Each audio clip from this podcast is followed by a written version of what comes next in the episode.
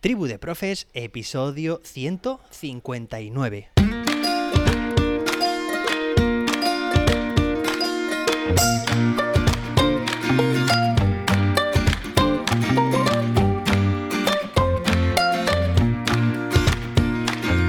Hoy es jueves, día 25 de agosto de 2022. Hoy se celebra el Día Internacional de los Peluqueros, bueno, y de las peluqueras.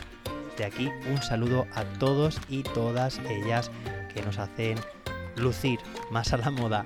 Bueno, y estar también, pues, con un aspecto mejor, podríamos decir. Hoy tenemos un episodio muy interesante porque vamos a hablar sobre otro sesgo cognitivo. El martes te hablaba sobre la maldición del conocimiento y hoy nos centramos en otro sesgo cognitivo que se llama el efecto Dunning-Kruger. No tiene nada que ver con Freddy Krueger, bueno, al menos eso espero, y es un sesgo cognitivo por el cual las personas con baja habilidad en una tarea sobreestiman dicha habilidad. Algunos investigadores también incluyen en su definición el efecto completamente opuesto, es decir, las personas de alto rendimiento que tienen una tendencia a subestimar sus habilidades.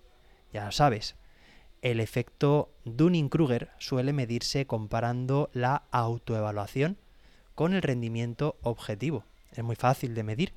En realidad se pide a los participantes de un estudio que completen un cuestionario y, sin saber ellos evidentemente la calificación, que estimen cómo de bien o cómo de mal lo hicieron. Esta evaluación subjetiva se compara después con lo bien o mal que realmente han realizado dicho cuestionario y de ahí se obtienen dichos resultados.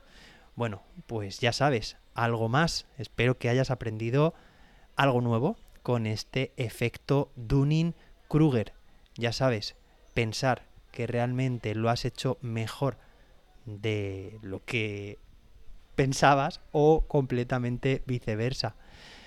Precisamente en personas con baja o, alta habilidad en la tarea, digamos, eh, que se tiene en cuenta para esa actividad. Espero que te haya gustado este efecto Dunning-Kruger y nos escuchamos mañana viernes con más y mejor.